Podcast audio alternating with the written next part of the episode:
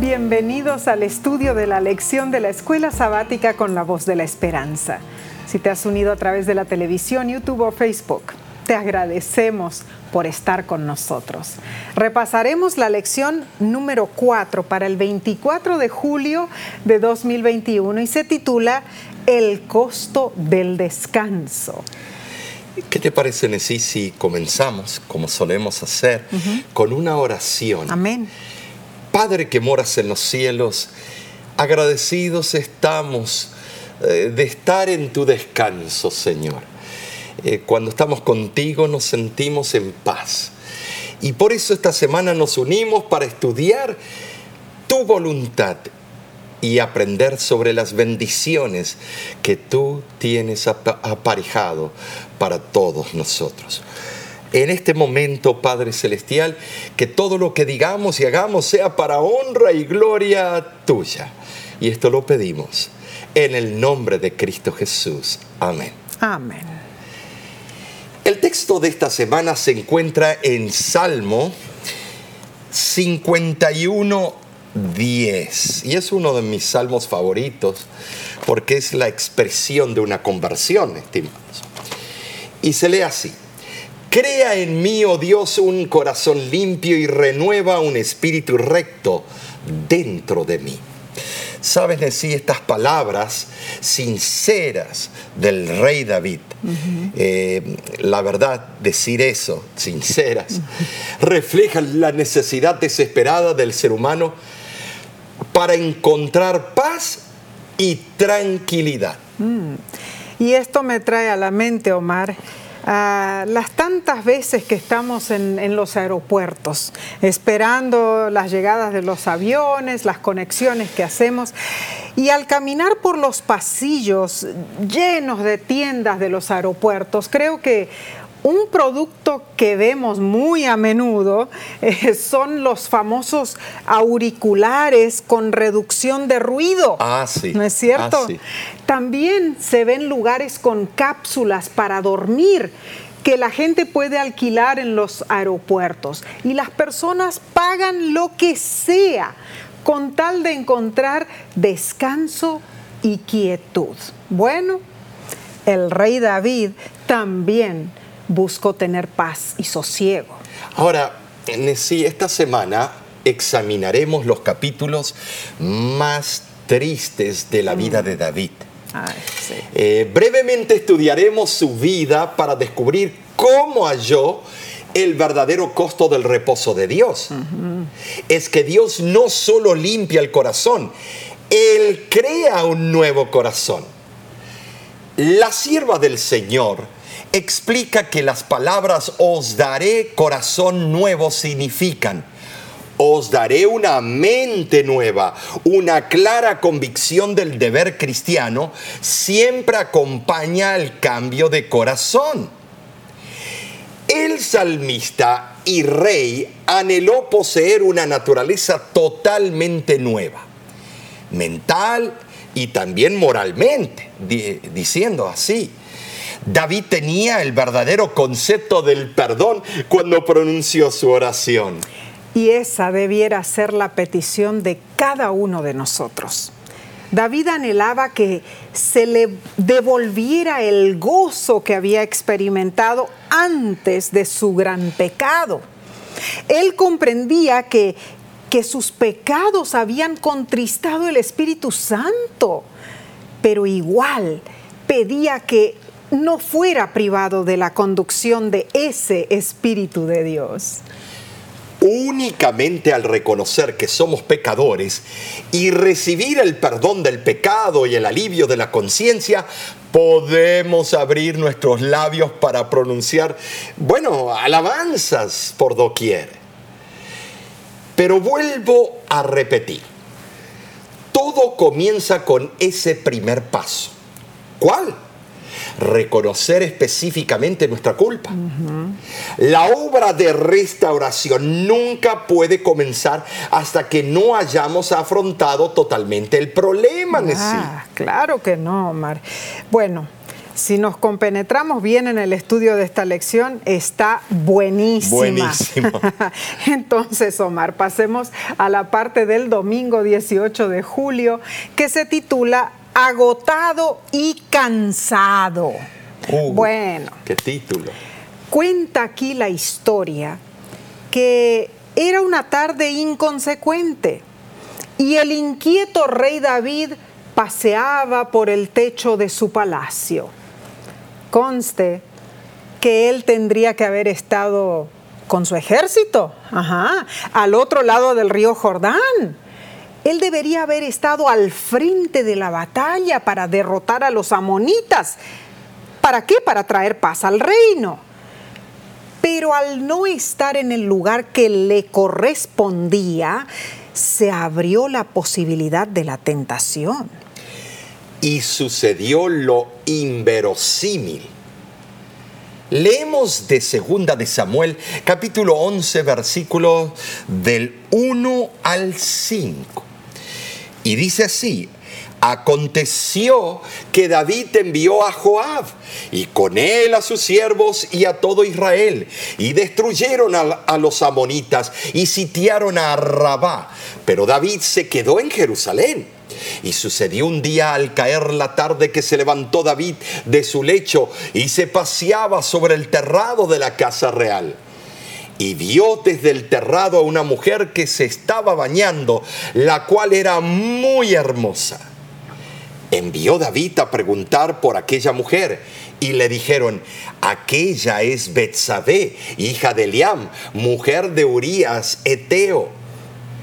Y envió David mensajeros y la tomó y vino a él y él durmió con ella. Luego ella se purificó de su inmundicia y se volvió a su casa. Y concibió la mujer y envió a hacerlo saber a David diciendo, estoy encinta. Tremenda historia, Nesí. Ay, ay, ay, Yo cuando pienso en esto, pero esto es una telenovela. Eh, ¿Qué darían estos canales que le gustan mucho las telenovelas?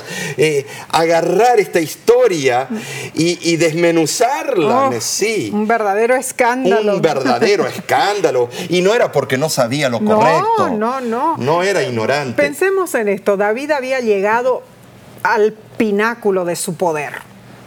Él había sometido a casi todos sus enemigos y solo quedaba el residuo de los amonitas.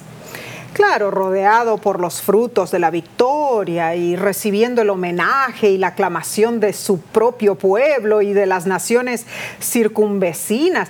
Ay, además, con sus cofres rebosantes del tributo que afluía de sus enemigos derrotados, David vivía una vida de comodidad, de complacencia Ah, pero esa grandeza de su triunfo lo expuso al peligro máximo. Satanás eligió ese momento para poner delante del rey de Israel una tentación que habría de causarle profunda humillación y desgracia. Hmm. ¿Sabes? David se sentía fuerte y seguro contra sus enemigos terrenales embriagado por su prosperidad y éxito. Pero trágicamente David olvidó el enemigo más funesto. ¿Quién? Satanás. Imperceptiblemente se le habían debilitado las defensas internas del alma, al punto de que se rindió ante una tentación que, que lo transformó en un descarado pecador. El terrado del palacio tal vez era, por supuesto, más alto que las casas de sus vecinos, lo que le permitía ver sus patios. Cuando visitamos eh, Nesí, tú y yo a Israel, eh, fue algo interesante.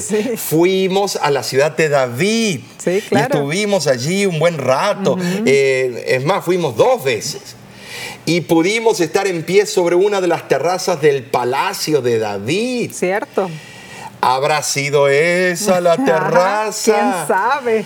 No sabemos, pero si vimos cuán fácilmente se puede ver de allí las viviendas de los que rodean el palacio, mm, lo pudimos ver. Podíamos ver todo el basural que tiraban los de mm, allá, del otro lado. Eh, que lo tiraban en, el, en ese como cañón. Ajá, es cierto. Cuando surgió la tentación, David no la resistió sino que descendió del palacio determinado a realizar sus malos pensamientos. Fíjate, como buen macho, eh, ella se me puso por delante, por eso yo caí. Mm. Eso lo he escuchado en el ministerio tantos mm. hombres poniendo esa excusa para seguir haciendo eh, sus cosas. Qué triste. Fue el tentador quien había sugerido el horrible pecado y David debiera haber apartado con un quítate delante de mí, Satanás. Pero no, se estaba salivando él. Estaba ahí como un cachorrito, mirando. Y él tenía sus esposas, en plural. Eh, estimados, era el rey, eh, el rey David, por supuesto. El linaje de Cristo. Si tú ves el linaje de Cristo lleno de estas cosas, prostitución de parte de Judá. Eh, eh, vemos aquí el rey David asesinando y quitando la esposa mm. a otro, pero qué, cosa. Menos mal que Cristo venció todas esas tendencias de la humanidad, eh, donde el primer Adán no hizo lo que debía hacer, Cristo lo hizo y aún mejor y estamos salvos hoy por Él. Claro que sí. En vez de eso, escuchó al maligno seductor y le obedeció en vez de obedecer a Dios. Mm. Él la miró y dijo, ay, ¿cómo voy a perder esta oportunidad? ¿Qué hombre no haría lo que voy a hacer? Ay, qué triste, Omar, en realidad. Si David se hubiera detenido por un momento, si hubiese elevado sus pensamientos al cielo en oración, si hubiese concentrado su mente en las responsabilidades de su cargo real, o, o si se hubiera entregado al manejo de los asuntos de Estado, habría logrado quebrantar el encanto del enemigo, pero no lo hizo. La conducta de David en este caso es un triste ejemplo de lo que puede ocurrir a una persona piadosa cuando abandona al Señor, aún por un momento. Yo lo que veo es que se dice que un día pasó todo esto. Vamos, la Biblia no se dedica a detalles, eh, porque si no sería del tamaño de una casa o de un edificio. Pero estimados, este coqueterío habrá ya tal vez existido antes. Qué coincidencia que a la misma hora salen los dos y se miran. Este caso se ha registrado como una lección para todos los que podemos ser tentados y debemos entender que no es el plan de Dios paliar o excusar el pecado aún de los mayores héroes, líderes y santos. Las veces que su servidor, cuando pastoreaba iglesias locales, que tenía que lidiar con problemas como estos. Me hice de enemigo hasta el día de hoy por darle al pecado el nombre que corresponde. ¿Por qué? Oh, pensábamos que usted era nuestro amigo, pensábamos que usted iba a estar de nuestra parte y que iba, eh, iba a poner una camada encima para que nosotros no suframos. Aunque el pecado de David fue seguido por un profundo arrepentimiento y por el perdón divino, su cosecha del mal nubló todo el resto de su vida. No se puede apapachar el pecado, como dicen en la República de México. No se puede mimar al pecado en sí. Es tiempo, estamos en el tiempo del fin y hay que darle el nombre que, corresponde. claro que sí. De hecho, la ley de Dios eh, es como una protección, una salvaguardia. Y cuando el rey David salió de ella, enfrentó terribles consecuencias, no importó que fuera el rey. Tan pronto como David transgredió los límites de la ley de Dios, comenzó a sentir sus efectos en todos los aspectos de su vida. David pensó que su apasionada aventura había pasado desapercibida, pero Betsabe ahora estaba embarazada y el esposo de ella estaba lejos. Ay, ay, ay, qué terrible. Lo que yo vi ahí dice que ella fue y se purificó y se fue rápido de vuelta a su lugar. Ay, ay, ay. Ay, qué lindo. Ahí sí cumplió con las ordenanzas de Dios. ¿eh?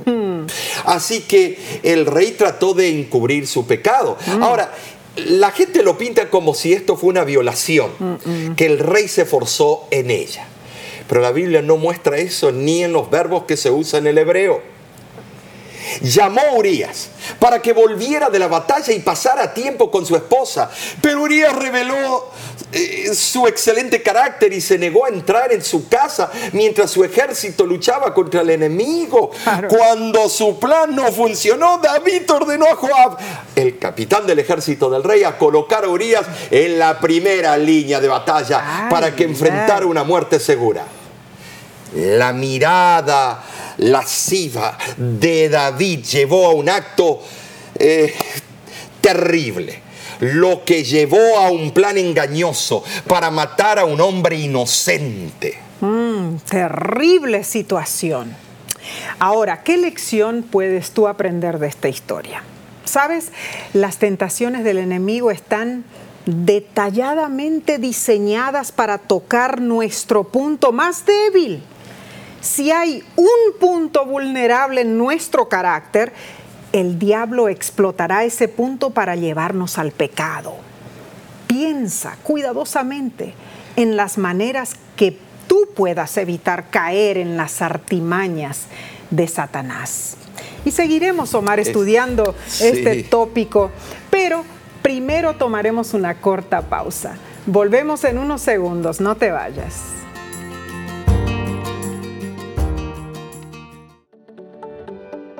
En nuestra aplicación puedes encontrar más contenido como este que te ayudará en tu vida espiritual. Lo puedes descargar visitando nuestra página web lavoz.org.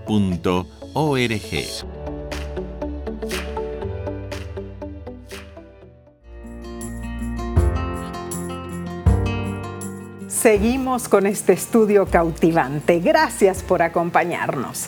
Estamos en la parte del lunes 19 de julio titulada Llamado de atención. Omar, nos encontramos en el momento más oscuro y de más angustia para David. Y entonces ahora se presenta otro personaje. ¿Quién era, Omar? Dios envió a su profeta. Mm. Ay, ay, ay, si yo estuviera temblando, mis pantalones estarían como campanarios. Saber que el profeta tiene los ojos de Dios que mm. eh, le, le comunica y ve los actos, veía todos los hechos. Qué terror. Ay, si yo veo al profeta eh, tal vez hubiera agarrado el caballo más rápido hacia Egipto. Natán ya había aconsejado a David antes en cuestiones de la construcción del templo, mm. pero ahora su tarea era distinta. Mm. y la tarea de un profeta eh, tenía acceso a entrar en la corte real. Claro. Los autores de la lección comentan lo siguiente. Natán sabía qué, decir y lo dijo de una manera que David podía entender. Contó una historia con la que David, el ex pastor, podía identificarse. Conocía el sentido de justicia e integridad altamente desarrollado de David. Se podría decir que Natán tendió una trampa y también que David caminó directamente hacia ella. Cuando David, sin saberlo, pronunció su propia sentencia de muerte, Natán le dijo, tú eres el hombre. Segunda de Samuel, capítulo 12, versículo 7. Ay, ay, Nesí, David, el juez, había condenado a muerte a David. ¡Ay, esto parece una película, ¿no es cierto? ¡Qué emocionante! Bueno, vamos a ver. David ahora el transgresor. Y ahora no podía contradecir su propio fallo porque él mismo había pronunciado la sentencia que muera tal persona. Hubiera sido inútil alegar que los hechos, tal como fueron presentados, no correspondían con el crimen cometido. Ay, ay, ay. En realidad, el acto cometido por David era mucho más grave que aquel por el cual había pronunciado la sentencia de muerte. Mm, qué serio el asunto. David no tenía excusas. Sabía que había pecado y que la sentencia era justa. Pero a pesar de la magnitud de su crimen, aún no tenía muerta la conciencia. Durante un tiempo había él logrado encubrir su crimen ante los ojos de los hombres, pero él no pudo ocultarlo de Dios. Y mediante una cadena de circunstancias, Dios le permitió que captara una vislumbre de la terrible naturaleza del crimen que había cometido y, y que pronunciara una sentencia justa contra sí mismo. Aquí, Omar, vemos que la resuelta aplicación de la parábola al rey que le hizo Natán nos muestra la santa osadía y fidelidad del profeta. O sea, era un profeta verdadero de Dios. Y lo podía haber sentenciado a muerte al rey, como los otros que vinieron después. Así fue. Eh, pero el reproche directo al rey podría haberle costado la vida. Pero Natán no vaciló en cumplir su deber. No. Y la audacia de sus palabras conmovieron a David y lo hicieron despertar del hechizo maligno que sus crímenes le habían provocado. eso era un buen rey. Eh, claro, en el fondo, David era un hombre bueno, que se esforzaba por obedecer a Dios, pero claro, se había rendido a la tentación. Y el problema empeoró al tratar de encubrir su falta, pues se entrampó más en la red del mal por un tiempo su entendimiento estuvo como, como que ofuscado por un delirio de poder, de prosperidad, de perfidia. Pero ahora David volvió en sí y súbitamente. Tremendo. sí, David era el gobernante de Israel. Eh, divinamente nombrado, hermanos. Así es. Sobre él descansaba la responsabilidad de defender la ley de Dios y enseñar a la nación a que obedeciera sus preceptos. Mediante su mal ejemplo, eh, había despreciado la ley de Dios y fomentado en su pueblo el desdén por sus preceptos. Consecuencias que iban a seguir hacia el futuro, sí.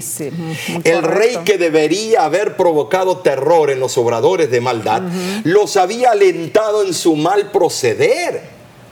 Había resultado infiel en las solemnes responsabilidades que Dios le había confiado. Ay, qué triste. Al ordenar la muerte de Urias, David era culpable de la sangre de, de su digno oficial, como si lo hubiera asesinado con su propia espada. Dios mismo acusó a David de asesinato y él no podía escaparse de ese veredicto. David no tenía derecho a Betsabé. Ella era la legítima esposa de Urías.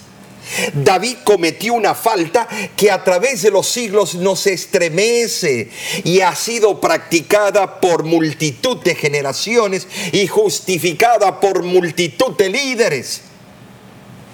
La sierva del Señor añade que la reprensión del profeta tocó el corazón de David, se despertó la conciencia y su culpa apareció en toda su enormidad.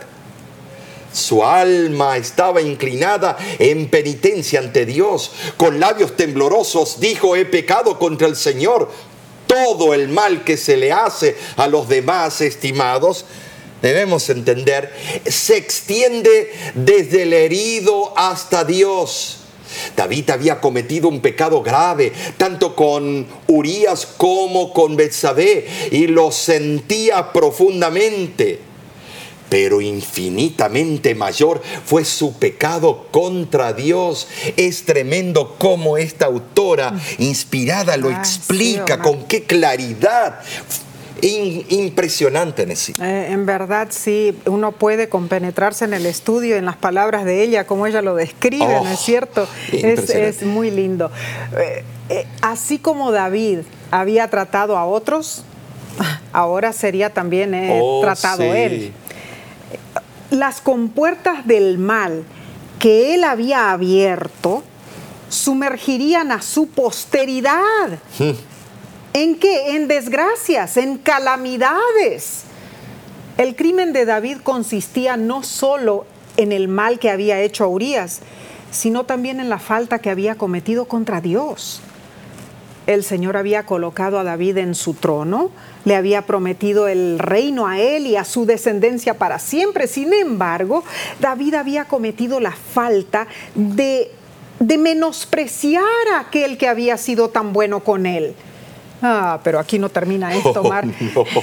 Veamos lo que sigue, porque vamos entonces a la lección del martes 20 de julio que se titula Perdonado y olvidado. Uh, recapitulemos entonces, claro Natán había confrontado a David con la enormidad de su pecado. Y David, con corazón quebrantado, confesó Así fue. Entonces Natán le respondió en segunda de Samuel, Nesí, capítulo 12, versículo 13. Jehová ha remitido tu pecado. Uh. En otras versiones dice, ha perdonado tu pecado. ¿Qué amor le tenía Dios a este pecador? Mm. La verdad que ¿Qué significa que Dios ha perdonado el pecado de David? Mm. ¿Será que lo borró de la pizarra o el pizarrón, como mm. algunos dicen? ¿Será que todos simplemente olvidaron su falta? Hay muchos predicadores modernos que predican, Dios borró tus pecados. Estimados, no vayas a decir cosas que no debes decir. Mm. ¿Por qué?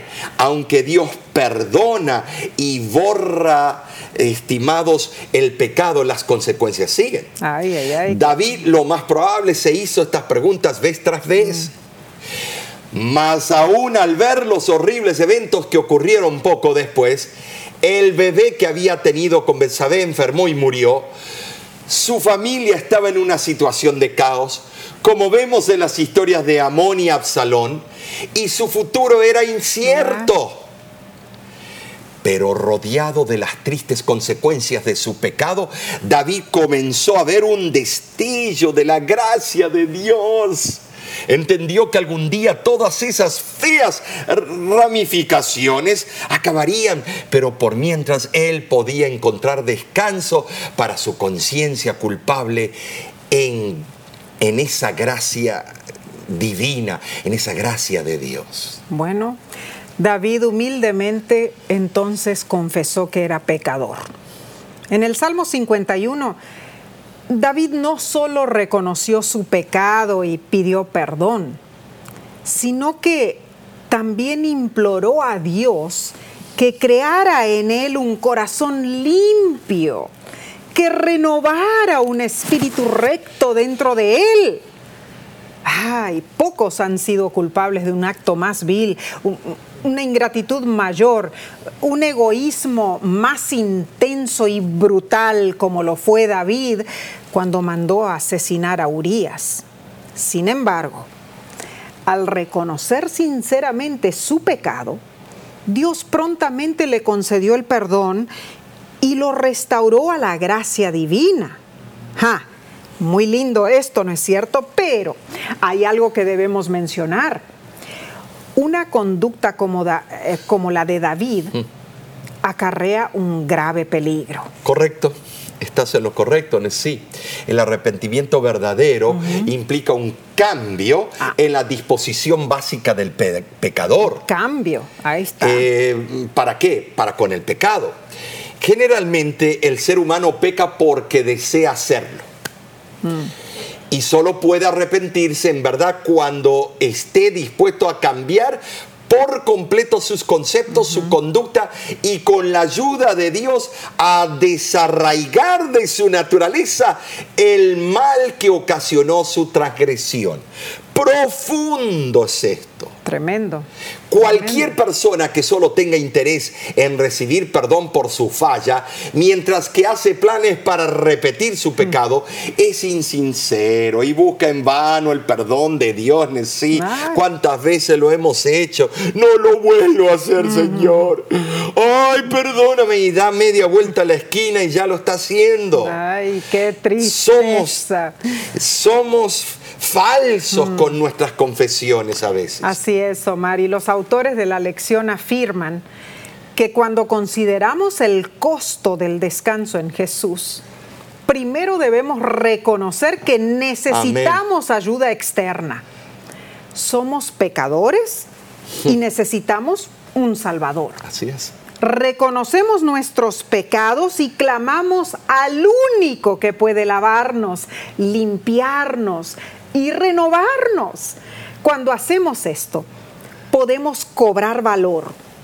Aquí hay un adúltero, un manipulador, un asesino, alguien que violó al menos cinco de los diez mandamientos de Dios, mas pidió ayuda y reclamó la promesa del perdón de Dios. Entonces la pregunta para ti es, si Dios perdonó a David, ¿qué esperanza hay para ti?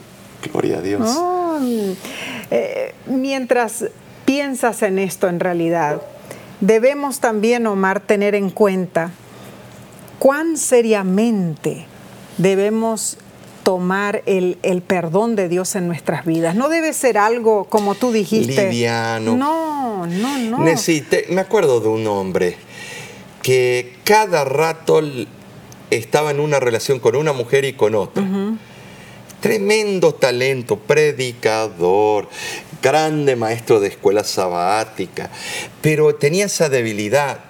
Y entonces cuando tenía un problema con una mujer venía llorando y diciéndome que la culpable era ella, por eso Dios quería su felicidad y se iba y se buscaba otra. Entonces, eh, yo ya veía que esto era costumbre. Eh, se rebautizó no sé cuántas veces y estimados, eh, yo no sé, Dios tiene otra cinta de medir. Mm. no tomes que estoy hablando de tu caso. Esto es un caso en alguna parte del mundo y que Estimado, puede ser tu caso, pero si lo es, hay perdón en Cristo Jesús. Amén. Eh, así la esposa de, de, Oseas hizo las suyas, y no una vez, sino un montón de veces. Varias veces. Y, Dios la, perdonó. Pero igual, no podemos tomarle el pelo a Dios. No, podemos jugar con los sentimientos de Dios, porque Dios tiene sentimientos. es el sentimiento del amor. Y con el amor no se juega. es el momento, estimados, de que reaccionemos y veamos cuán cara fue pagada eh, fue pagado el precio del pecado en la cruz del Calvario, fue pagado por la propia sangre de Cristo Jesús, estimado. Y yo le decía esto a este hombre, ¿te acuerdas, sí Y no, que perdón, que esto, el otro, a la semana, dos, una mujer le hacía un ojito y ya estaba en una nueva relación. Qué triste. Es que no puedo, que mis hormonas, hormonas, y ya estaba en los 50. Mm. Estimado, y yo le dije una vez, y yo sé que tal vez hice mal. Vete a la tina, vete a la bañera de tu casa, llénala de hielo y métete adentro y enfríate un poco, porque ya se me había acabado la paciencia. Mm. Pero estimados, Cristo sigue teniendo paciencia y amando al pecador. Gracias a Dios. Pero pero permite que Cristo entre en tu corazón. Claro. Y déjate de darte golpes y chichonazos, como se dice. Cuando uno se pega contra la pared, sale, eh, ¿lo viste? Lastimado. Eh, lastimado. Así es. Usa la medicina preventiva. Usemos. Y esa es la sangre vicaria de Cristo Jesús. Solo Cristo puede hacer ese cambio. Y solamente cuando nos arrepentimos de corazón. Así que vamos a tomar unos segundos de receso y volvemos enseguida con el estudio del miércoles. No te vayas, volvemos enseguida.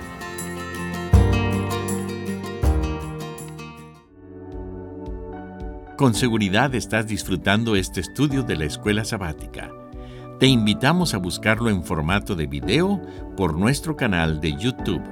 Lo puedes encontrar en youtube.com diagonal La Voz de la Esperanza.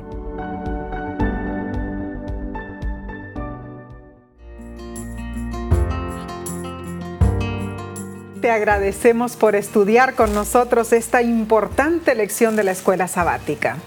Concentrémonos en la parte del miércoles 21 de julio titulada Algo Nuevo, Omar. Oh, por fin, un título más positivo, ¿no es cierto? Leamos Salmos 51 del 7 al 10, importantísimo.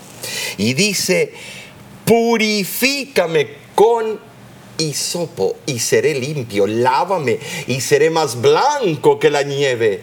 Hazme oír gozo y alegría y se recrearán los huesos que has abatido.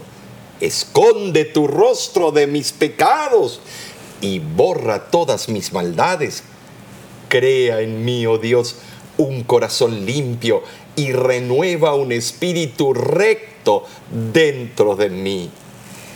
Qué hermosa confesión Preciosa. Eh, del corazón nació. Así fue. David erró el blanco cuando pecó, porque esa es una de las definiciones eh, de la palabra pecado, errar el blanco.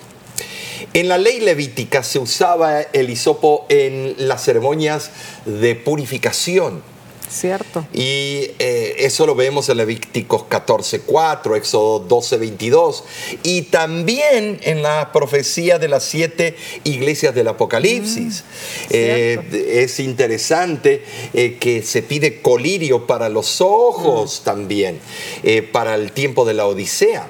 David reconocía que solo un remedio del, de sumo poder purificador podía decir limpiarlo de su impureza. Así es. Él anhelaba escuchar las dulces palabras del perdón divino. Mm. ¿Y quién no?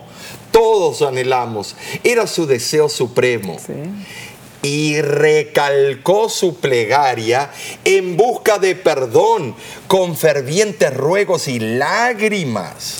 Y es interesante notar que cuando Adán y Eva pecaron, ellos se escondieron de la presencia de Dios. Pero la actitud de David fue distinta. Anunció al Señor su genuino pedido, no me eches de delante de ti y no quites de mí tu Santo Espíritu, Salmo 51, 11. David fue honesto, no se excusó por su pecado y apeló a la gracia divina. ¿Para recibir qué? Para recibir perdón y restauración. El libro El Camino a Cristo dice lo siguiente, el Señor Jesús se complace en que vayamos a Él como somos, pecaminosos, sin fuerza, necesitados. Podemos ir con toda nuestra debilidad, insensatez y maldad y caer arrepentidos a sus pies. Es su gloria estrecharnos en los brazos de su amor, vendar nuestras heridas y limpiarnos de toda impureza.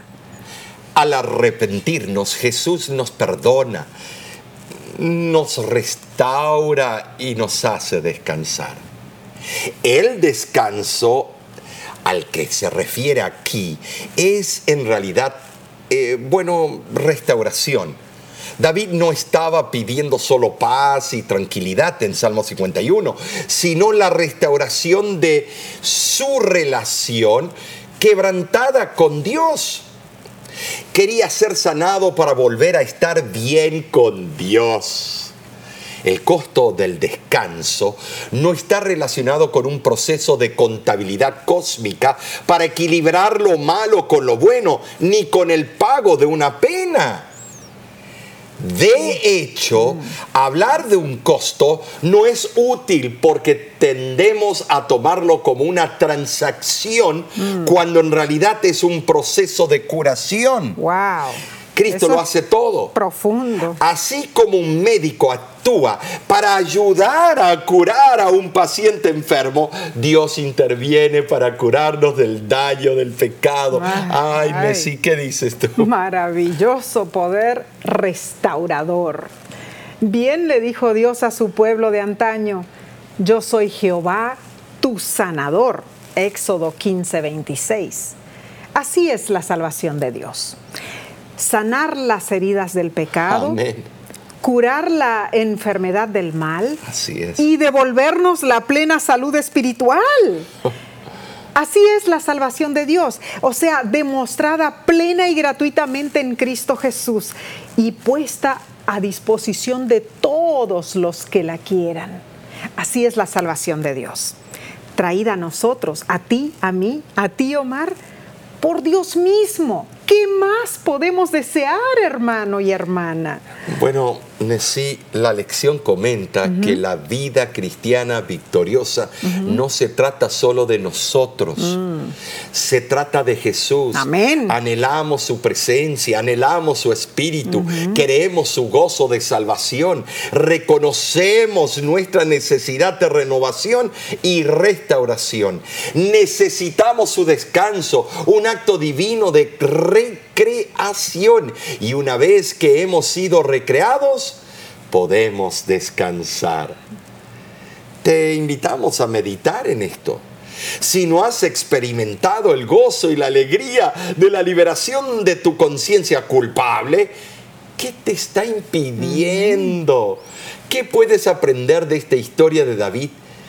Eh, yo diría para ayudarte, para ayudarme a mí, mm. ayudarnos. Hay tantas lecciones que podemos sacar de esta historia tan cautivante, diría yo, ¿no?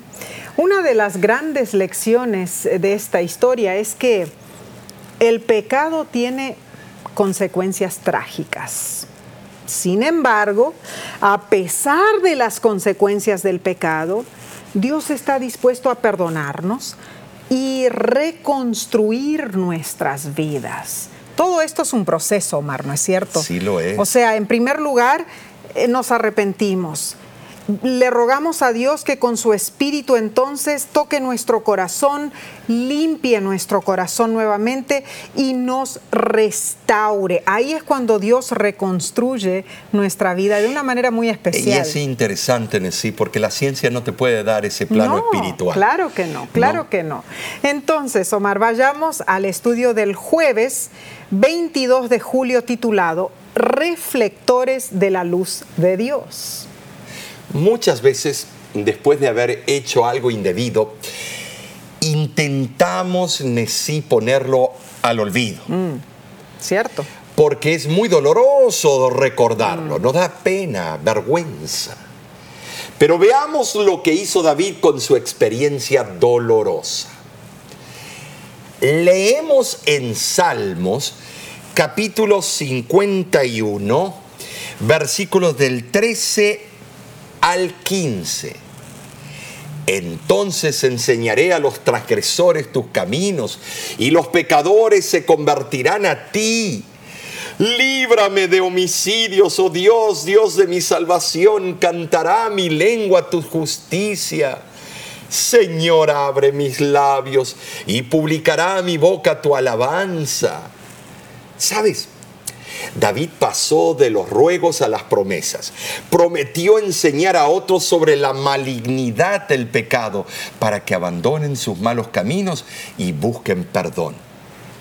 Al compartir su testimonio, se abrieron sus labios para alabar a Dios. Bueno, el, quebranto de David fue remendado, fue reparado por la gracia divina. Y claro, él quiso compartir su testimonio. Te pregunto a ti, ¿alguna vez has tú compartido con alguien la razón por la que sientes que tu vida está quebrada, que tu corazón está malogrado? Mira, en Japón hay algo muy interesante. Y Omar, este, es interesante porque las culturas eh, del Oriente, ¿no es cierto? Muchas veces tienen costumbres ah, peculiares. sí, sí, es, es, algo diferente, ¿no es cierto? Y bueno, en Japón hay un método de reparar piezas de cerámica quebradas. Esa antigua práctica es un arte que se denomina kintsugi se acostumbra a reparar las piezas quebradas. ¿Cómo? Usando oro o plata para rellenar las grietas. Ah, las piezas que han sido reparadas son más hermosas y mucho más valiosas porque han sido cuidadosamente refaccionadas. El secreto. El secreto es transformar lo quebrado en algo hermoso. En vez de esconder las fallas, el artista del kintsugi realza las imperfecciones, uniendo esos pedazos rotos y añadiendo una hermosura única a la pieza original, utilizando oro. El arte de Kintsugi cree que reparar algo no es solamente hacerlo ver como era antes, sino más bien hacerlo mejor que nuevo. ¡Wow! Mejor que nuevo. Piensa en eso, pues eso es lo que Dios hace al reparar tu vida. Y claro, claro que quieres compartir lo que Él hizo contigo, ¿no es cierto? Es extraordinario eso del kintsugi. Ajá. Porque de verdad así el alfarero nos trata a nosotros. Así mismito. Mejor ejemplo imposible. Pero aclaremos algo, estimados. El gozo por haber recibido el perdón no quita la tristeza y contrición por haber pecado. Ah, ¿Saben sí?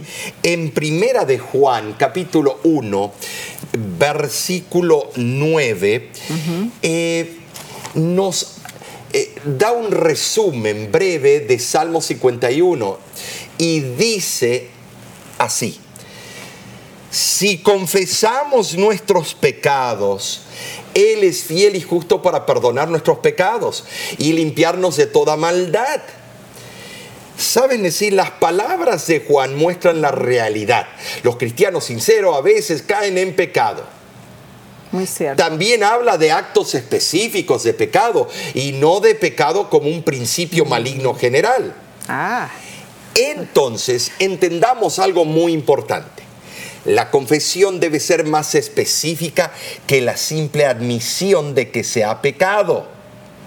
El libro El Camino a Cristo lo explica. Tenían que confesar el preciso pecado del cual se habían hecho culpables.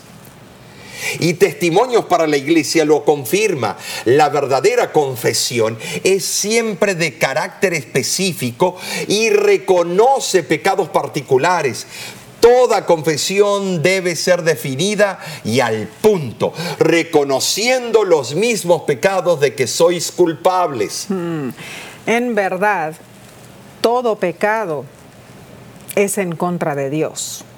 Entonces, además de ser específicos, nuestra confesión se hace a Dios.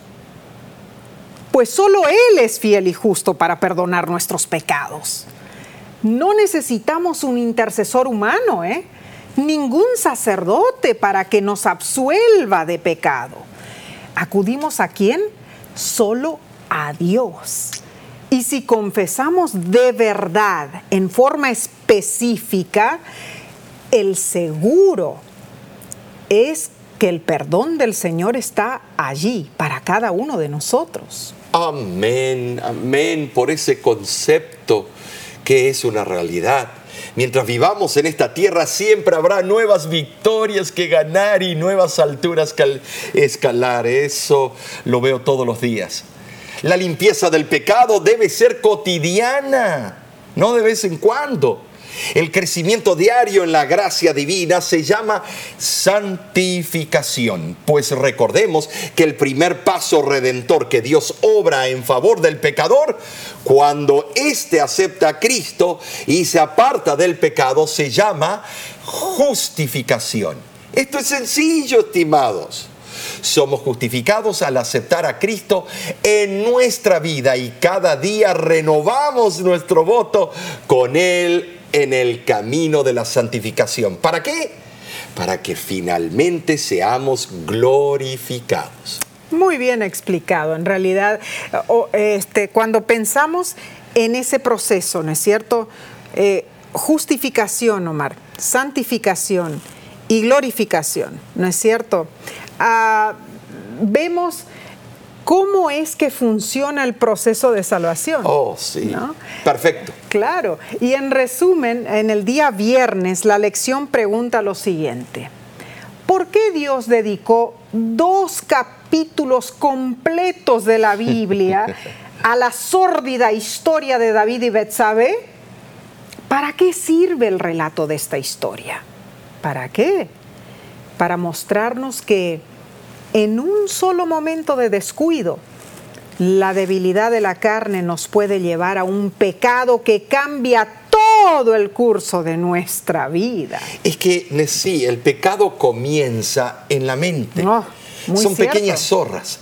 La mirada lasciva de eh, David lo llevó a la siguiente, bueno, al siguiente paso. Claro. Complaciendo su fantasía amorosa. Mm se aventuró al terreno de Satanás cuando actuó de acuerdo con sus pensamientos. Muy cierto. Sus impulsos descontrolados lo llevaron a una acción inapropiada para satisfacer sus deseos carnales. El pecado es un arma de doble filo. Ay, qué no solo trae culpa, vergüenza y condenación, sino también desesperanza y desánimo. Una vez que el diablo nos lleva a la tentación y caemos en su trampa, su siguiente paso es hacernos sentir que no hay esperanza para nosotros. Tírate por, eh, por un pozo, tírate eh, en el precipicio, te dice. Y el desánimo es una de sus armas más poderosas para destruirnos. Pero alabado sea Dios, porque aunque pecamos, él no nos desampara. Si has caído en tentación, recuerda esto. Cristo anhela que vengas a Él tal como eres. Y si como David vienes con un corazón honesto, sin poner excusas por tu pecado, tú también experimentarás el perdón de Dios. Otro punto importante, Cristo nunca jamás ha echado fuera o rechazado a nadie que haya venido buscando su gracia con sinceridad. De hecho, Él nos asegura, al que a mí viene, no le echo fuera. Así dice Juan 6:37. Gloriosa seguridad del cielo. Las promesas de Cristo de perdón y restauración son tan seguras como su trono eterno. Ahora, la pluma inspirada afirma, quien quiera que humille su alma con la confesión y el arrepentimiento, tal como lo hizo David, puede estar seguro de que hay esperanza para él. Quien quiera que acepte por la fe las promesas de Dios, hallará perdón. Jamás rechazará el Señor a un alma verdaderamente arrepentida. ¿Sabes? Te invitamos a confiar en esta eh, divina promesa. Ah, Omar, hemos sido realmente bendecidos esta semana. Eh, nos entramos profundo al, estudio de lo que le sucedió a David y, a Betsabé, ¿no es cierto? Eh, pero aquí entre nos, ¿cuánto debemos cuidarnos de que algo así nos suceda a nosotros? Porque como lo hemos estudiado, el enemigo busca todas las maneras para que caigamos. Buscando a quien devorar, mm, sí, aún a los escogidos. Ah, cuando menos lo pensemos, lo que pensábamos que no era debilidad se transforma en mm, debilidad. Muy cierto. Y como Él sabe tocar las teclas de tus debilidades, Él sabe exactamente qué es lo que tú necesitas para caer. Así que debemos estar preparados. ¿Y cómo nos preparamos, Omar? Tenemos que estar en continua contemplación de nuestro Salvador personal. ¿Cómo? abriendo su carta, leyendo las grandes proezas que hizo Cristo por ti y por mí. Eh, estimados, no puede pasar un día sin levantar el teléfono gratuito y comunicarte con el cielo, que es la oración es, es mandatorio de que oremos. Eh, cada uno ora de diferentes maneras y a su tiempo y en su debido momento. Pero tienes que hacerlo. Hoy es el día de tu salvación. Hoy es el día que Cristo está tocando tu corazón. Y te damos las gracias por haber estudiado con nosotros esta semana. ¿Y la semana que viene qué va a pasar? Oh, tendremos otro tópico fascinante. La, oh. la próxima lección lleva por título venid a mí. Una invitación, Omar. ¡Ay, qué hermoso! Así que te invitamos a conectarte nuevamente, sea por el medio que te, hayas comunicado ahora o, por otro. Puedes entrar por Facebook, por YouTube o puedes vernos por un canal televisivo. Eh, de nuestra parte, deseamos que tú siempre estudies la palabra de Dios, que enriquezcas tu vida espiritual y más que nada, que Dios te bendiga siempre y te guarde de todo mal. Y te esperamos la próxima semana por la misma sintonía. Eh, no te olvides, invita a otros a tener el mismo privilegio de la salvación que tú tienes. Amén. La voz de la esperanza se encontrará nuevamente contigo y con los tuyos. Te vemos. Hasta la próxima.